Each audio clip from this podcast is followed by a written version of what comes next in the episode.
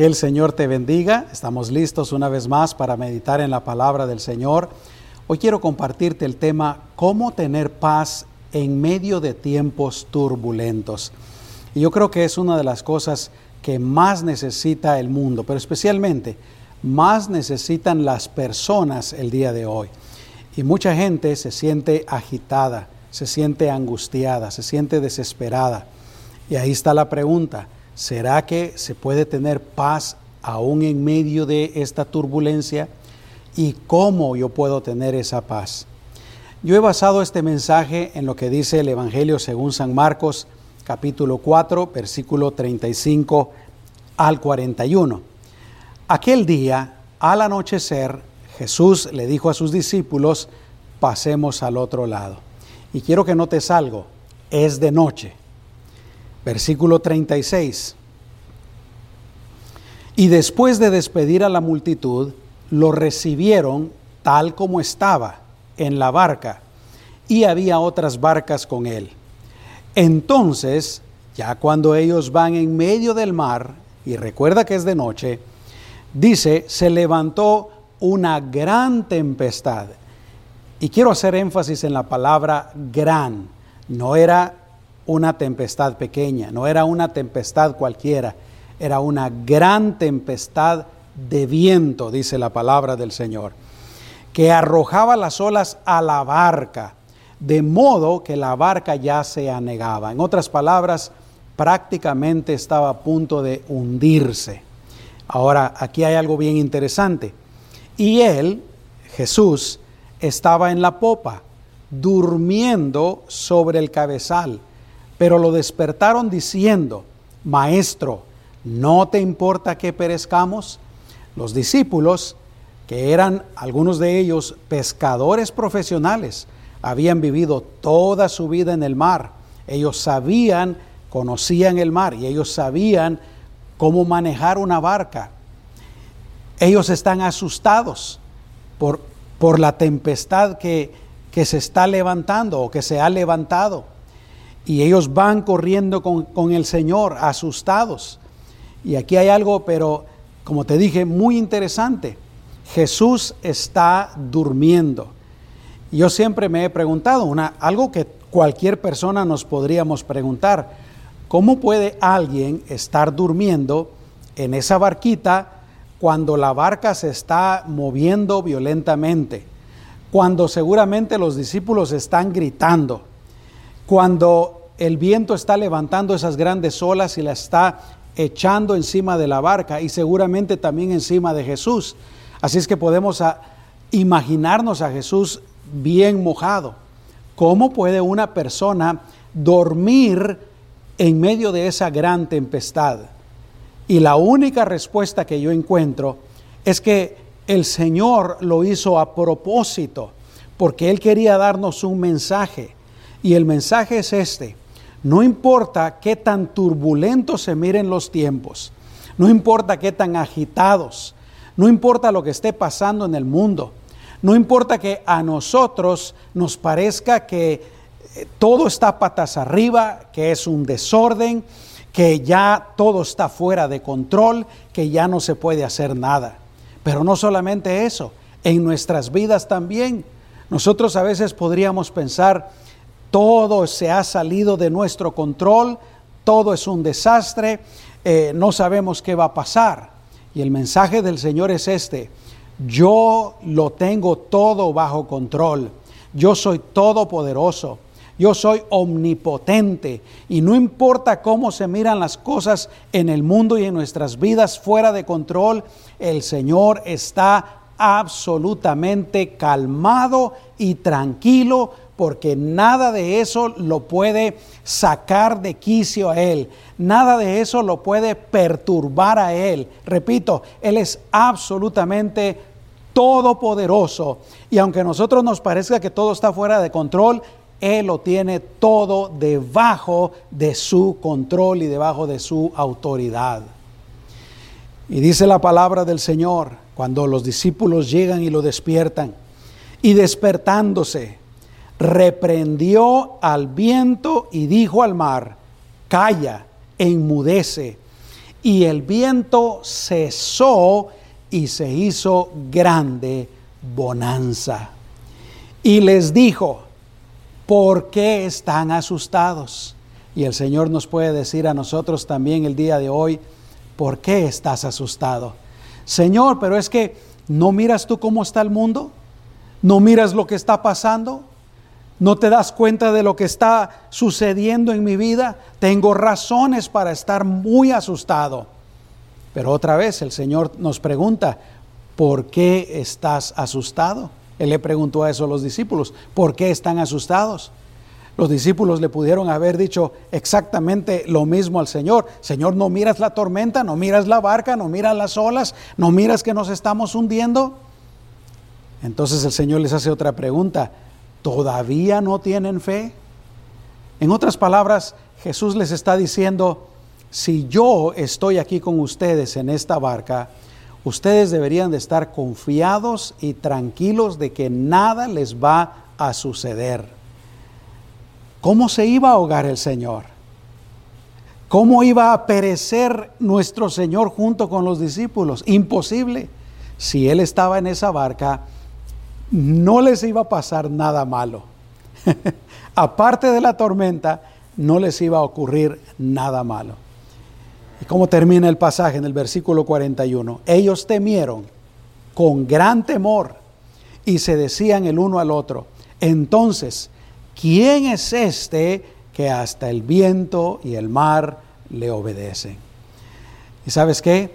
Así como el Señor calmó la tempestad ese día para los discípulos, el Señor también puede calmar cualquier tempestad que haya en nuestras vidas. Y Él puede traernos verdadera paz, tranquilidad a nuestra alma, a nuestro corazón. Vamos a orar. Señor Jesús, todos en este tiempo hemos experimentado de una manera o de otra angustia en nuestros corazones. Cuando vemos lo que está sucediendo a nuestro alrededor, o, o, tal vez con cosas que nos están sucediendo personalmente, y Señor, todos podemos sentirnos agitados, sin paz en nuestra alma. Pero que este mensaje, Señor, sea un mensaje de aliento, de fe y de esperanza. Un mensaje que nos recuerde que tú lo tienes todo bajo control y que en ti podemos tener verdadera paz, podemos tener calma en nuestra alma, en nuestro corazón. Y desde ya, Señor, yo te pido que tú traigas esa calma a los corazones de todos los que me están viendo y los que me están escuchando. Y no solo para ellos, pero también para sus hogares, para sus familias. En el nombre de Jesús. Amén y amén. Así es que vimos pues en este pasaje los discípulos en un tiempo verdadero de tremenda turbulencia mas sin embargo vemos también al Señor calmando la tempestad. Y no cabe duda que nosotros también en el mundo estamos viviendo tiempos turbulentos. Primero tenemos el asunto de la pandemia, que se ha desarrollado de tal manera que ninguno de nosotros podríamos decir, nosotros lo hemos vivido antes, porque han habido pandemias antes eh, muy grandes pero es lo más probable que ninguno de los que estamos escuchando o viendo este mensaje las hemos vivido. Pero de lo que sí estoy seguro es que ninguno de nosotros había vivido una cuarentena como la que nos ha traído esta pandemia y los efectos de la cuarentena. Por otra parte, aquí en los Estados Unidos, por ejemplo, estamos viviendo tiempos de protestas, tiempos de violencia, tiempos de odio los unos a los otros, de destrucción, de robo, de saqueo. Estamos viendo tiempos de división racial, división económica, división política. Y para los que amamos a Dios, estamos viendo un decaimiento moral alarmante que nos asusta.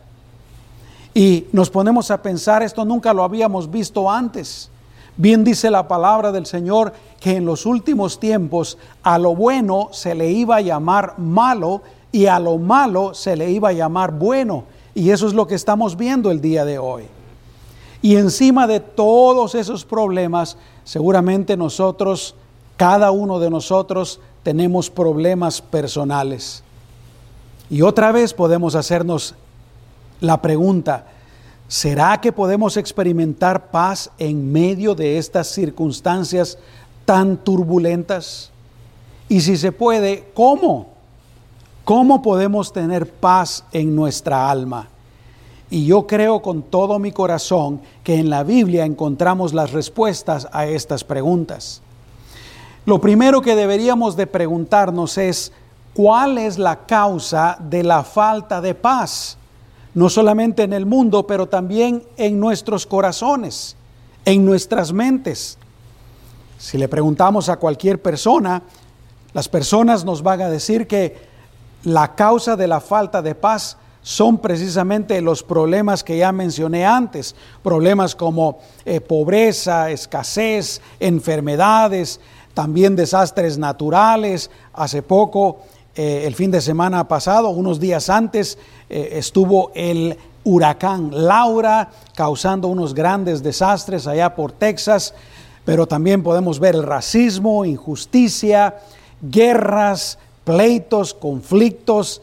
Eh, y pues cualquier persona podría decir, la causa de la falta de paz es algo tan obvio, es algo tan lógico. Son todas esas cosas malas. Y si una persona en lo personal está teniendo problemas y dificultades, pues esa persona le diría, la falta de paz que hay en tu corazón son los problemas que tienes. Y cualquiera diría, si todas esas cosas se solucionaran, si los problemas personales se solucionaran, entonces sí tendríamos paz. Eso es lo que piensa el mundo. Si todos los problemas se solucionaran, entonces tendríamos paz.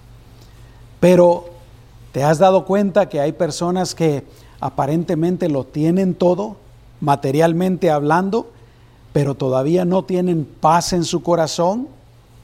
Yo creo que todos hemos sabido de alguna persona así, que, repito, aparentemente lo tienen todo, tienen dinero, tienen salud, tienen posesiones materiales, tienen casas, carros, ropa, eh, tienen acceso a servicios médicos.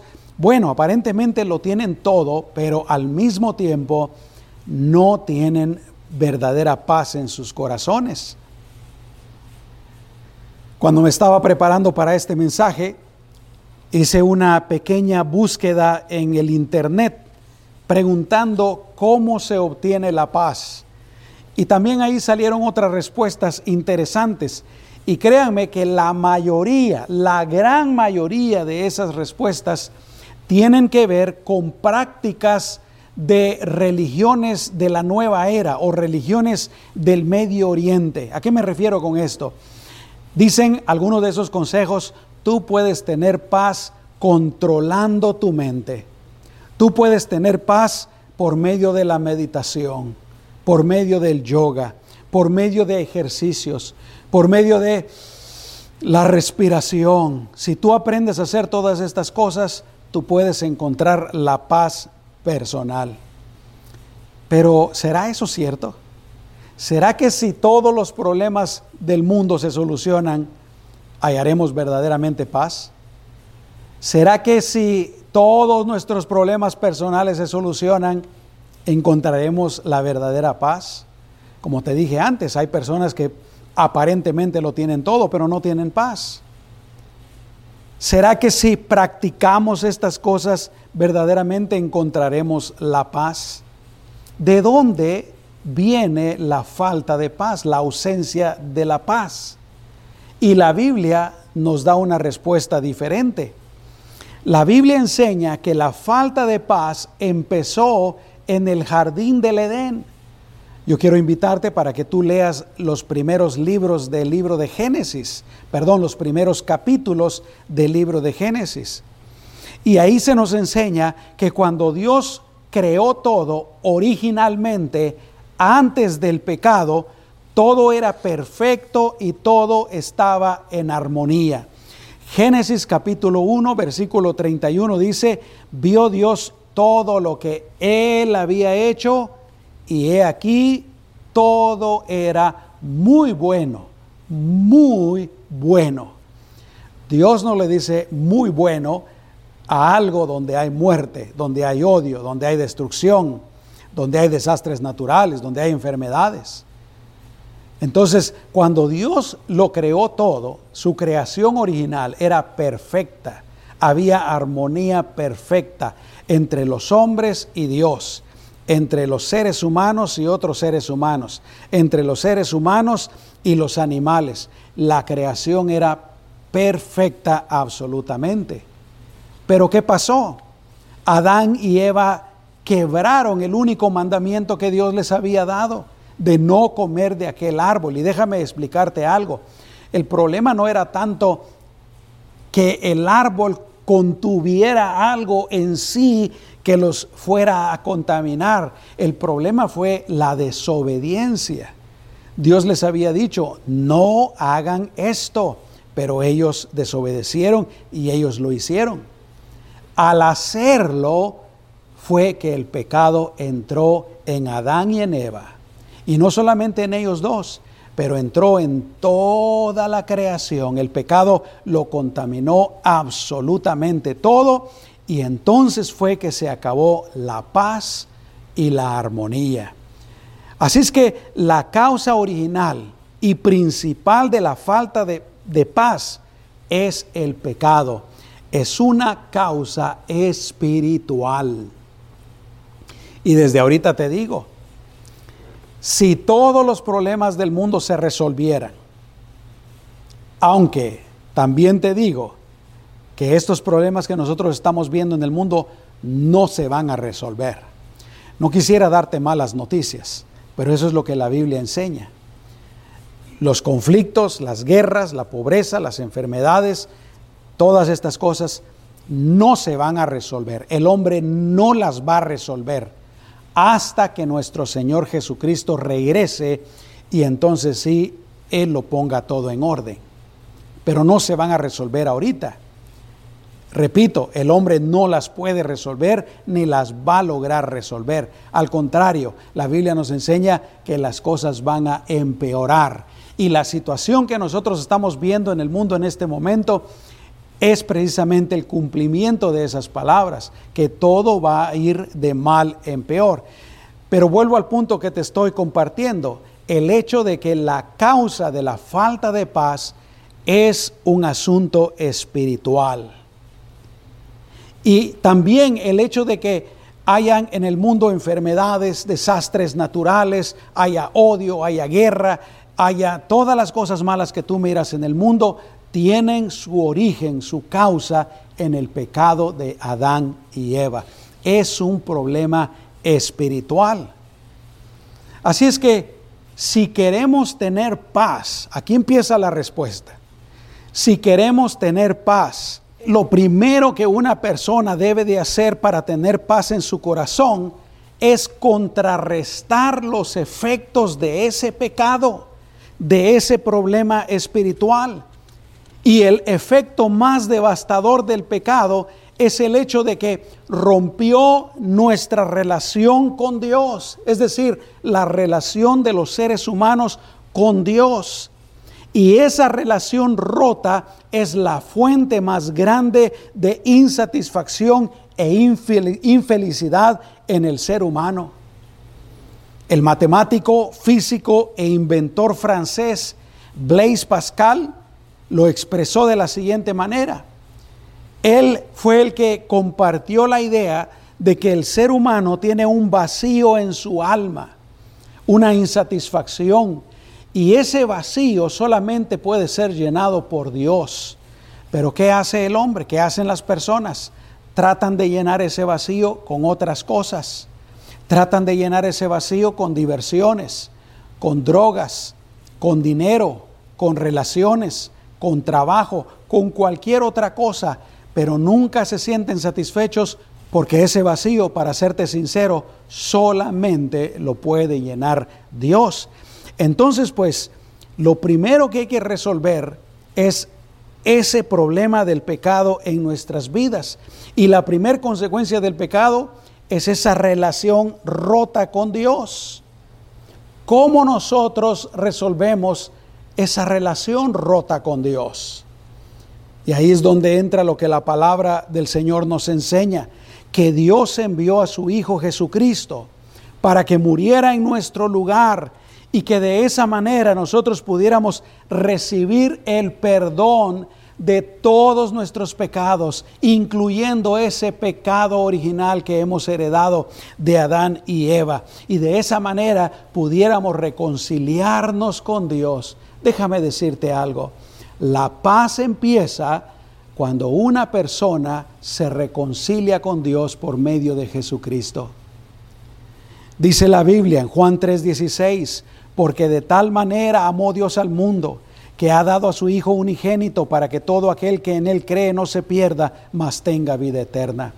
Cuando Adán y Eva pecaron y a causa de ellos se contaminaron todos los seres humanos, Dios no dejó de amar a la humanidad, Dios no los despreció, Dios, Dios no dijo, han pecado, ya no los quiero, los voy a despreciar, y es más, no dijo, los voy a destruir, Dice la Biblia que tanto amó Dios al ser humano, tanto amó Dios al hombre, que mandó a su Hijo Jesucristo a morir en nuestro lugar. Y ahora te quiero hablar de una manera personal y directa. Dios te ama. Dios te ama tanto que Él mandó a su Hijo a morir en, en la cruz en tu lugar. Dios mandó a su Hijo a dar su vida para que tú puedas tener vida, para que tú puedas restaurar esa relación quebrantada con Dios. Y cuando nosotros pues arreglamos ese problema, ahí es donde empieza la paz, la satisfacción. El apóstol Pedro, en Primera de Pedro, capítulo 2, versículo 24, hablando de Jesús, dice, Él mismo llevó nuestros pecados en su cuerpo sobre el madero, a fin de que nosotros, habiendo muerto para los pecados, vivamos para la justicia. Y el apóstol Pablo dice en Romanos 5.1, justificados pues por la fe. En otras palabras, cuando arreglamos nuestra relación con Dios por nuestra fe en Jesucristo, escucha lo que dice, tenemos paz, tenemos paz para con Dios por medio de nuestro Señor Jesucristo. Entonces, lo primero que tenemos que hacer si queremos paz es arreglar el problema del pecado en nuestras vidas y el hecho de que el pecado rompió nuestra relación con Dios, con nuestro Creador. Y lo hacemos pues por medio de Jesucristo, de tres maneras. En primer lugar, creyendo por fe de que lo que Jesús hizo es suficiente para restaurar nuestra relación con Dios. La segunda cosa es arrepintiéndonos de nuestros pecados, reconociendo que somos pecadores y pidiéndole perdón a Dios. Dios mío, perdóname, yo sé que soy un pecador pero ya no quiero seguir siendo un pecador. Yo quiero que tú me perdones. Yo creo que Jesucristo vino a morir por mí en la cruz del Calvario. Yo creo que Él cargó con todos mis pecados. Yo lo creo, Señor. Yo creo que tú lo mandaste para que muriera en mi lugar. Yo lo creo, Señor. Y ahora yo te pido que me perdones de todos mis pecados. Y hacemos eso y después invitamos a Jesús para que venga a vivir en, en nuestras vidas. Ahí en Apocalipsis hay un pasaje que nos habla acerca de Jesús y dice que Jesús está en la puerta tocando. Dice, yo estoy a la puerta y llamo. Si alguno abre la puerta, yo entraré y cenaré con él y él cenará conmigo. En otras palabras, si la persona abre la puerta, ¿y de qué puerta está hablando? Está hablando de la puerta de tu corazón, está hablando de la puerta de tu vida. Y dice, si tú le abres la puerta de tu vida y lo invitas a entrar, lo dejas entrar, Él va a entrar y va a tener comunión contigo.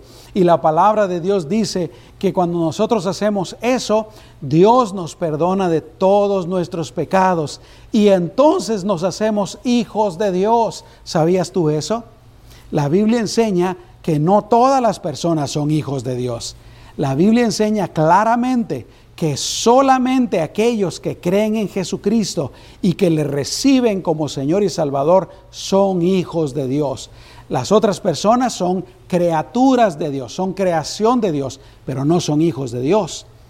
Pero repito, cuando nosotros hacemos las cosas que te acabo de decir y le recibimos, entonces nos convertimos en hijos de Dios. Dios te ama. Dios quiere restaurar esa relación rota contigo. Dios quiere perdonarte de todos tus pecados y Dios también quiere darte paz en tu corazón. ¿Te gustaría recibir esa paz que el Señor te, quiere dar? Yo te invito para que lo hagas. Al final de este mensaje yo te voy a extender otra vez la invitación. Te voy a preguntar si tú quisieras entregarle tu vida al Señor, quisieras invitarlo a que entrara en tu vida. La palabra de Dios dice en primera de Juan 1:9, si confesamos nuestros pecados, él es fiel y justo para perdonar nuestros pecados y limpiarnos de toda maldad. Déjame decirte, ahí es cuando empieza la paz.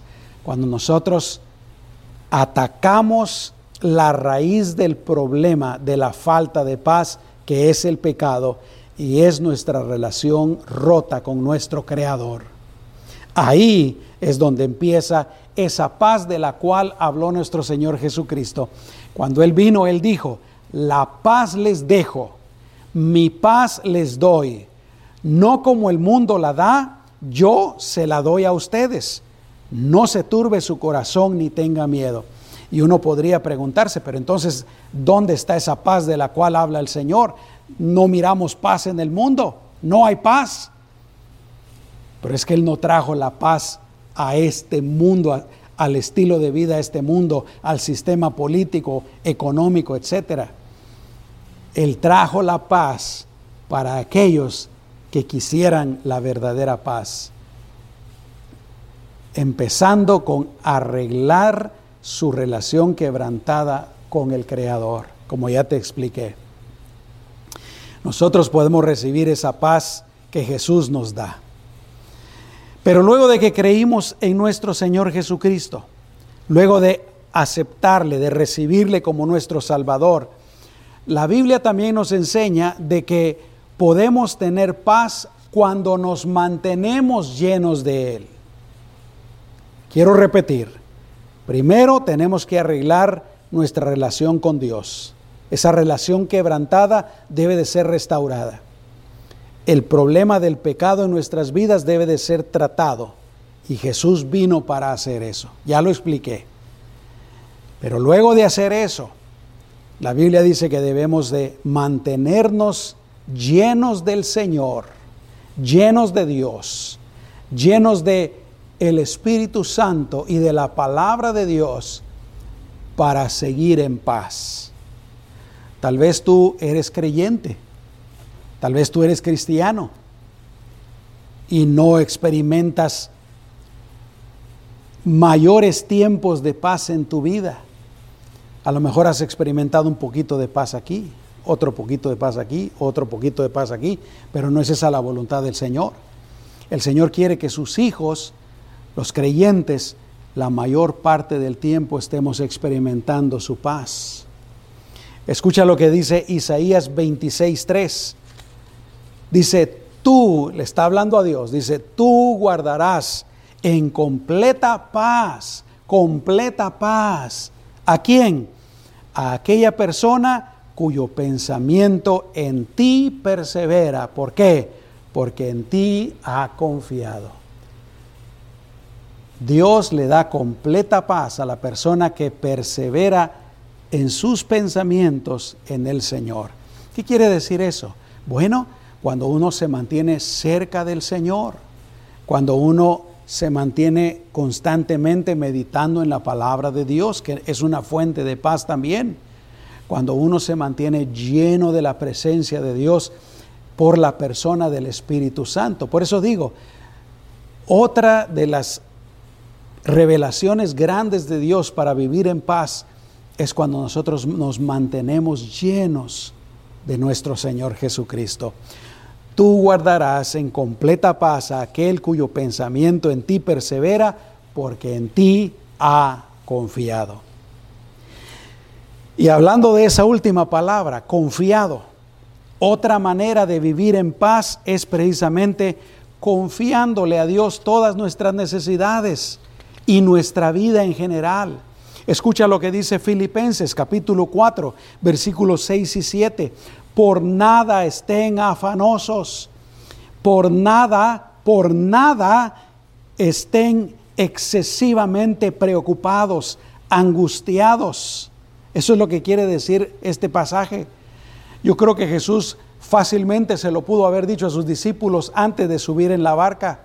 Jesús pudo haberles dicho, vamos a hacer este viaje, pero no importa lo que pase en el camino, no se asusten, no se afanen, no se preocupen, yo voy con ustedes. Y Él no lo está diciendo a nosotros también, Él te lo está diciendo a ti, por nada estéis afanoso. Lamentablemente, ¿qué es lo que nosotros hacemos? afanarnos todo el tiempo, ¿no? Pero esto es lo que el Señor nos está diciendo hoy. Por nada te afanes, por nada estés excesivamente preocupado, asustado. ¿Qué es lo que hay que hacer en lugar de eso? Este pasaje nos lo dice claramente. Más bien, presenten sus peticiones delante de Dios en toda oración y ruego, en lugar de estar perdiendo el tiempo afanándose en lugar de estar dañándose el estómago con gastritis, en lugar de estar con problemas mentales, emocionales, porque se están afanando. Lo que tienen que hacer es orar y presentarle al Señor todas sus necesidades, todas sus peticiones. Todo se lo van a presentar al Señor en oración y en ruego y con acción de gracias. ¿Qué quiere decir esa acción de gracias? Quiere decir que vamos a creer en el Señor, porque uno no da gracias hasta que prácticamente ya se recibió lo que uno está pidiendo o lo que uno está esperando. Entonces uno cuando le pone las preocupaciones, las necesidades, los problemas en las manos al Señor, uno por fe le da gracias. Señor, aquí está, yo voy a creer que tú lo estás tomando, que tú lo vas a resolver y ya no me voy a preocupar, Señor. Lo dejo ahí en tus manos. Es como cuando tenemos una deuda y andamos preocupados porque hay que pagar la deuda. ¿Qué hacemos? Bueno, suponte que es una deuda que tú tienes que ir a un lugar y pagarla. Entonces, tú no estás tranquilo hasta que vas a ese lugar y llevas el dinero en efectivo o haces un cheque o pagas con tu tarjeta de débito o de crédito. Después de que pagas, ¿qué sucede? Tú sales de ese lugar tranquilo, te olvidas de la deuda porque ya lo pagaste. Lo mismo es con el Señor. Señor, aquí están todas mis necesidades gracias Señor, y nos vamos tranquilos porque estamos confiando en el Señor. Y cuando hacemos eso, ¿qué va a pasar? La paz de Dios, que sobrepasa todo entendimiento, guardará sus corazones y sus mentes en Cristo Jesús. Él va a traer paz y dice que es una paz que sobrepasa todo entendimiento, no se puede comprender porque es de Dios, es divina, es poderosa, es milagrosa. ¿Y qué va a pasar? Va a traer esa paz a nuestros corazones y a nuestras mentes también. Gloria a Dios. Así es que para tener paz, primero tenemos que arreglar nuestra relación con Dios. Segundo, tenemos que eh, confiar al Señor todas nuestras necesidades y nuestra vida en general. Y no solamente eso, también tenemos la paz de Dios cuando no dependemos, cuando aprendemos, mejor dicho, a no depender solamente de las cosas de este mundo para nuestra felicidad, que tristemente es lo que hace la mayor parte de las personas en el mundo. Como te decía al principio, creen que si se resuelven todos los problemas, entonces van a tener paz. Algunos creen que si tienen mucho dinero, si se ganan la lotería, entonces van a tener paz. Pero eso no ocurre así.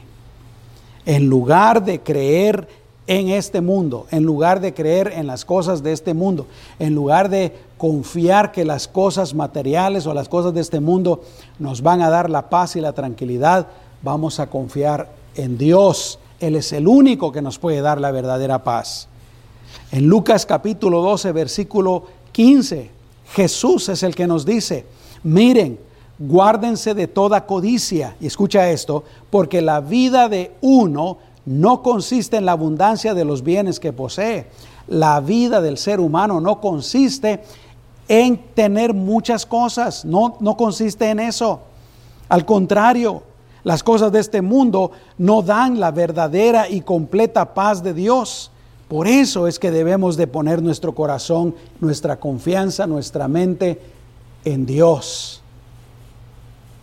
Dice Colosenses capítulo 3, versículo 1 siendo pues que ustedes han resucitado con Cristo, es decir, ya que ustedes han arreglado su relación personal con Dios, ya que ustedes han arreglado el asunto del pecado, dice, ahora busquen las cosas de arriba, donde está Cristo, sentado a la diestra de Dios.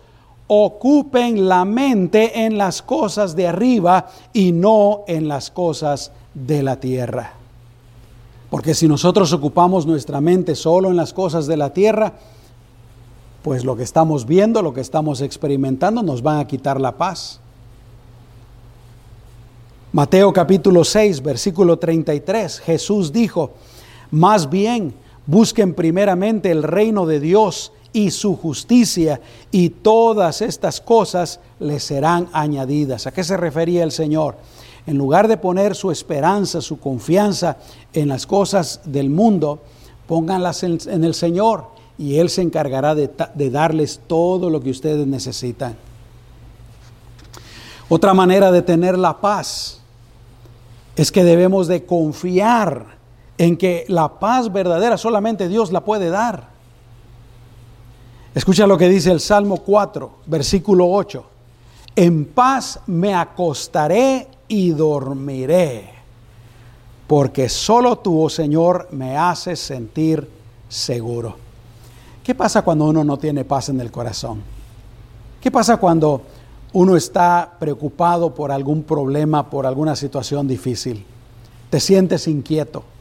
Y cuando te vas a acostar, ¿qué pasa? Bueno, a veces ni siquiera te quieres acostar a causa de que hay un problema.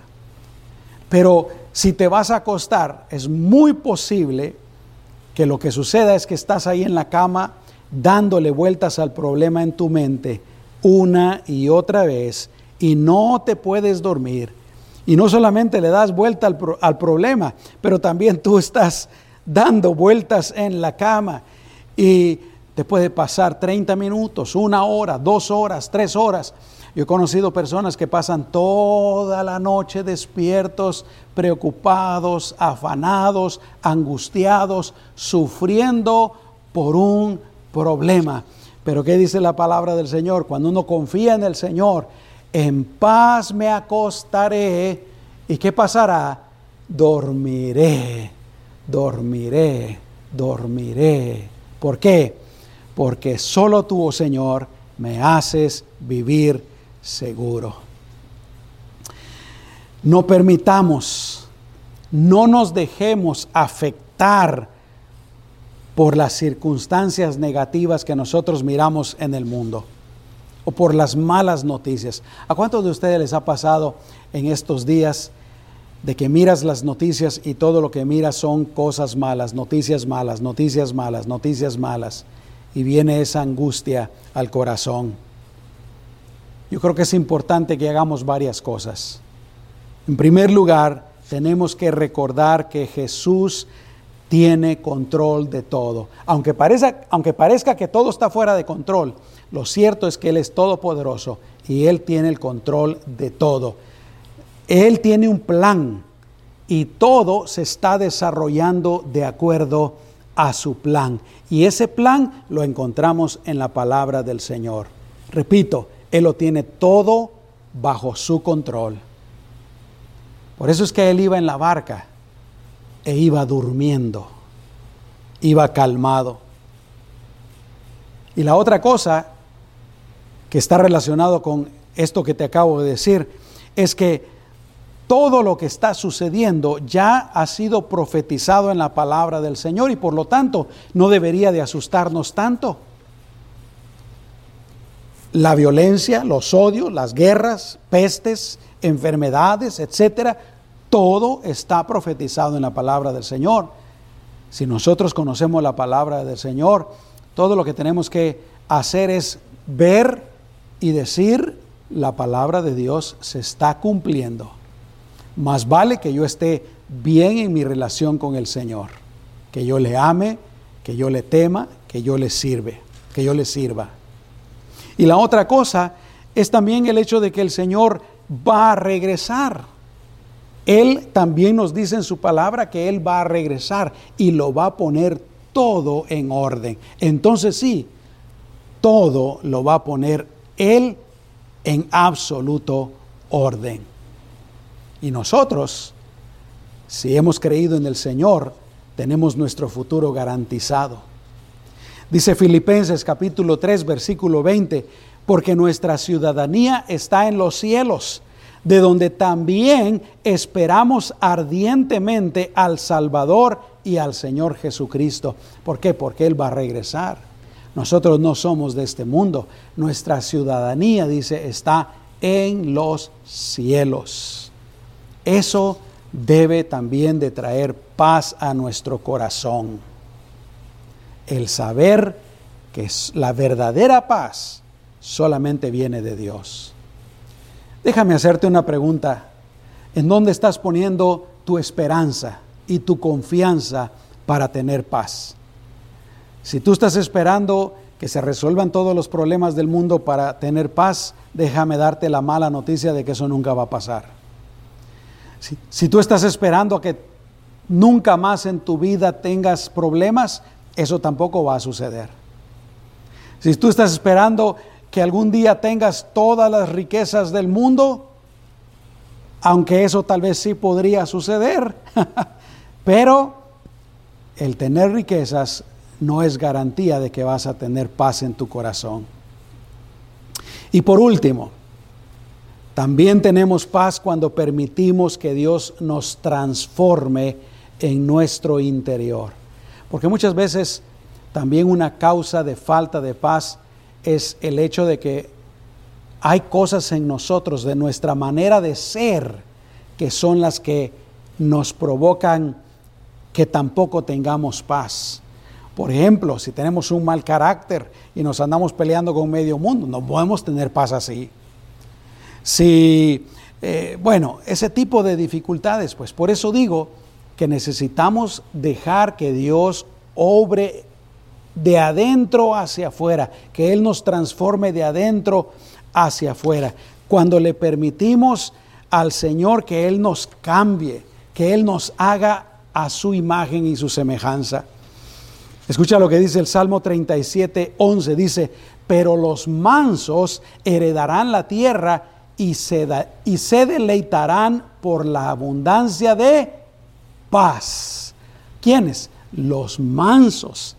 Y nuestro Señor Jesucristo lo reafirmó en Mateo 11, 29. Jesús dice, lleven mi yugo sobre ustedes y aprendan de mí, que soy manso y humilde de corazón, y hallarán descanso para sus almas.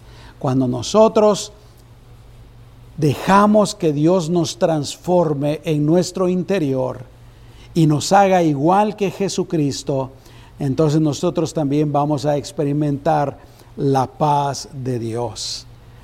En Mateo capítulo 5, Jesús habló acerca de las bienaventuranzas y bienaventurado también se traduce feliz, feliz. ¿Y quiénes son los felices? Bueno, ahí nos da varios ejemplos.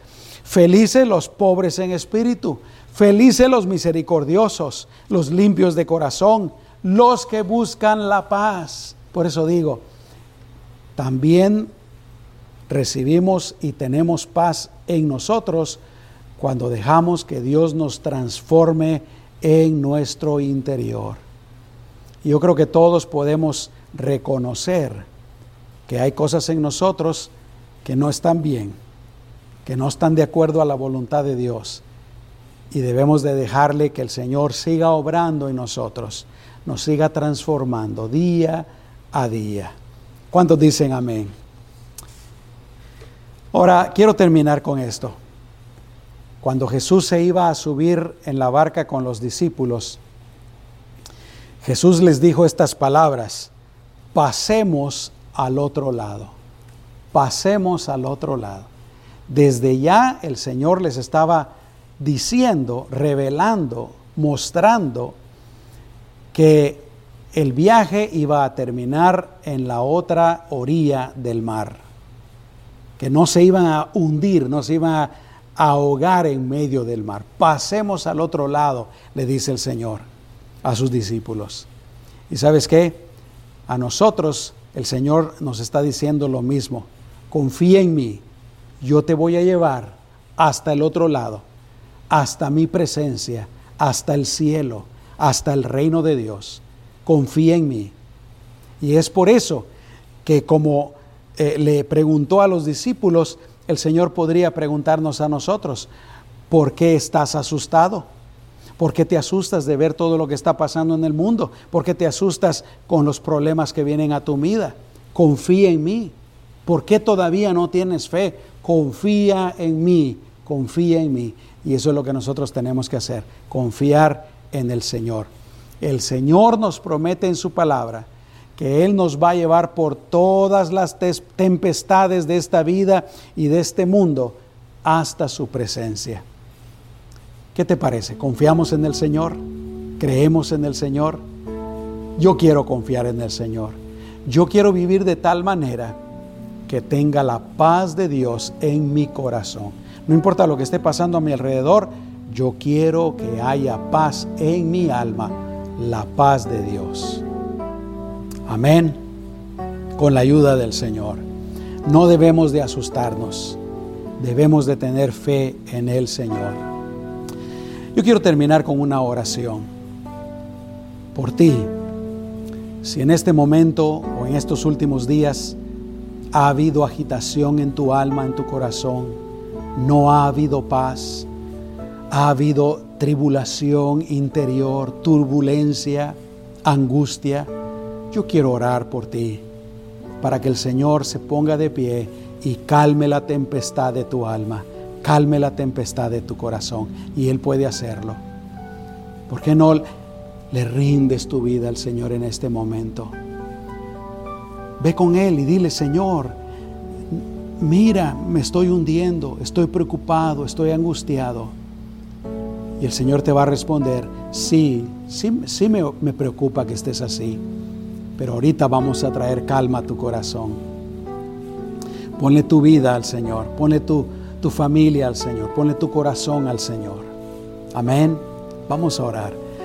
Padre, cualquier persona que me está viendo, que me está escuchando, que hay turbación en su alma, que hay intranquilidad, que hay angustia en ese corazón, en esa alma, Señor. Señor, yo te pido en tu nombre, que te pongas de pie y así como le ordenaste al viento, le ordenaste a las olas, le ordenaste al agua, Señor, que se calmaran. Así de la misma manera, Señor, trae paz, trae tranquilidad, trae calma, trae sosiego a ese corazón, Padre, en el nombre de Jesús, porque yo creo firmemente que la paz en nuestra alma no depende principalmente de que no hayan problemas en nuestra vida, Señor, sino que la verdadera paz es una paz que solamente tú puedes dar, una paz que viene de ti, una paz que viene de tu poder, que viene de tu presencia en nuestras vidas. En el nombre de Jesús, Señor, trae paz, trae sosiego, trae calma a esa vida, Señor, en tu nombre precioso Y a cambio de angustia, a cambio de turbación, trae calma, Señor. Trae calma. Trae calma en el nombre de Jesús. Yo te quiero invitar para que repitas estas palabras después de mí. Dile al Señor ahí donde estás, Señor Jesús, yo creo en ti. Yo creo que la verdadera paz viene de ti. Y en este momento, Señor, rindo mi vida, rindo mi alma, mi corazón, mi mente. Rindo esta barca, Señor, donde voy y siento que me estoy ahogando ya. Y te pido que me des de tu paz. Y, y por fe recibo de tu paz, Señor. Yo en este momento recibo de tu paz. Díselo una vez más al Señor. En este momento yo recibo de tu paz. En el nombre de Jesús, recibe de la paz del Señor. Él está inyectando en este momento en tu corazón, en tu alma, en tu mente, de su paz. Recibe de la paz del Señor, de la calma del Señor, en el nombre de nuestro Señor Jesucristo. Y para Él sea toda la gloria, toda la honra y toda la adoración. Y Señor, yo te pido que traigas de tu paz, y no solamente de tu paz, pero de tu protección, de tu bendición sobre cada persona, Señor, sobre sus vidas, sobre sus familias, sobre sus hogares. Trae prosperidad, Padre. Trae sanidad también si alguno de ellos se encuentra enfermo. Responde a cualquier petición, Señor, como dice tu palabra, que en lugar de estarnos angustiando, te entreguemos a ti todas nuestras necesidades. Así lo hacemos, Señor. Lo hacemos por medio de esta oración y te damos gracias porque por fe vamos a creer que ya hemos recibido la respuesta para esta petición. Gracias, Señor. En el nombre de Jesús, a ti te damos todo el honor porque tú eres el que lo hace todo, Señor en tu nombre precioso Jesús. Amén. Gloria a Dios. Y de ahora en adelante, mantente con esa paz del Señor en tu corazón. Mantente lleno del Señor. Confía en el Señor. Y esa paz, como dice la palabra de Dios, que sobrepasa todo entendimiento, llenará tu alma, traerá paz y sosiego a tu mente y a tu corazón también. Amén. Muy bien, antes de despedirme, quiero terminar con lo que había dicho al principio de este mensaje. Si tú estás viviendo lejos de Dios, si tú tienes tu relación quebrantada con Dios, nunca le has entregado tu vida, nunca te has rendido a Él, pero quieres hacerlo a partir de hoy. Y como te dije antes, ese es el primer paso para recibir la verdadera paz de Dios, cuando nosotros arreglamos nuestra relación con Dios. Y no solamente recibimos paz, pero recibimos el perdón de nuestros pecados.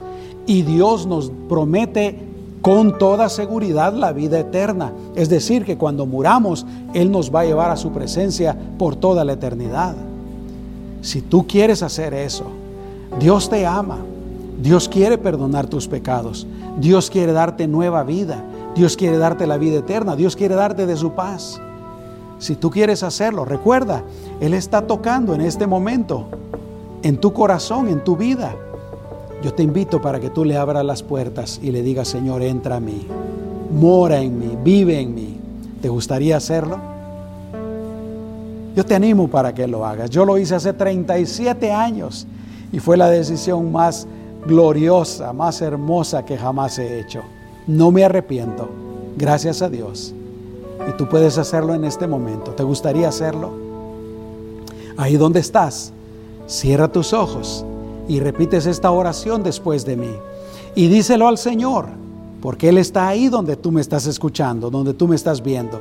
Él está ahí junto contigo.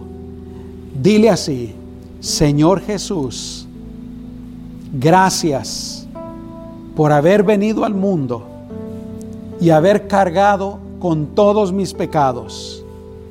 Gracias por haber dado tu vida en la cruz del Calvario, por haber dado tu vida en mi lugar y por mí, para que yo pudiera recibir la salvación. En este momento, Señor, te pido que me perdones de todos mis pecados y que me laves con tu sangre. Yo abro las puertas de mi corazón y de mi vida y te invito a entrar, Jesús. Entra en mi vida, Señor, y de hoy en adelante, sé mi Salvador y mi Señor. Yo te recibo, yo te acepto como mi Salvador. De hoy en adelante, quiero vivir para ti. En el nombre de Jesús, enséñame cuál es tu voluntad, cuál es tu camino y de qué manera quieres que yo viva para ti, Señor. En el nombre de Jesús. Amén.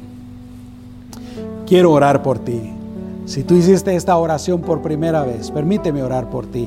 Señor, yo te doy gracias por esa persona que ha repetido esta oración por primera vez.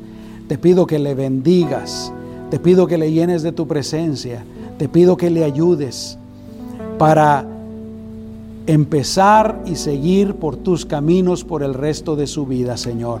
Y yo sé que así lo vas a hacer. En el nombre de Jesús. Amén. Y si tú hiciste esta oración por primera vez, quiero invitarte para varias cosas, para que hagas varias cosas. La primera de ellas es que leas una Biblia. Todos tenemos una Biblia en la casa, ¿no? Y si tú no tienes una Biblia y vives, bueno, en algún, algún lugar en donde la, te la podamos enviar con todo gusto, te podemos enviar una Biblia totalmente gratis a donde quiera que tú vivas. Escríbenos un mensaje ahorita mismo por medio de Facebook o por medio de YouTube y nos dices, Pastor William, yo repetí esa oración que usted hizo el día de hoy. Yo recibí a Jesús como mi Salvador. Si quieres que te mandemos una Biblia, escríbenos ahí un mensaje privado. Yo quiero una Biblia, por favor. Y nos puedes compartir tu dirección y con todo gusto te la podemos enviar. Pero de todos modos, si no quieres una Biblia, déjanos saber si tú repetiste esa oración. La otra cosa que quiero invitarte para que hagas es para que empieces a hablar con Dios, para que empieces a orar, a orar, a hablar por medio de la oración con Dios, usando tus propias palabras. En la Biblia no hay ninguna oración que nosotros tengamos que repetir una y otra vez. La única que encontramos en la palabra de Dios es el Padre nuestro. Pero aparte de eso, podemos hablar con Dios con toda libertad. Y la tercera cosa es que empieces a asistir a una iglesia en donde se enseñe la palabra de Dios, en donde no se enseñen doctrinas del hombre, sino que se enseñe la palabra de Dios. Claro, si tú vives cerca de nuestra iglesia, aquí en Winter Haven, California, yo te invito para que cuando podamos abrir las puertas de nuestra iglesia, tú nos visites. Pero de lo contrario, asiste a alguna iglesia donde se enseñe la Biblia hay muchas iglesias por todas partes, muchas iglesias buenas. ¿Está bien? Muy bien, así es que quiero despedirme, que Dios los bendiga, que la paz de la que hemos hablado en este mensaje llene tu corazón, que Dios te prospere, que Dios te guíe. Hasta pronto.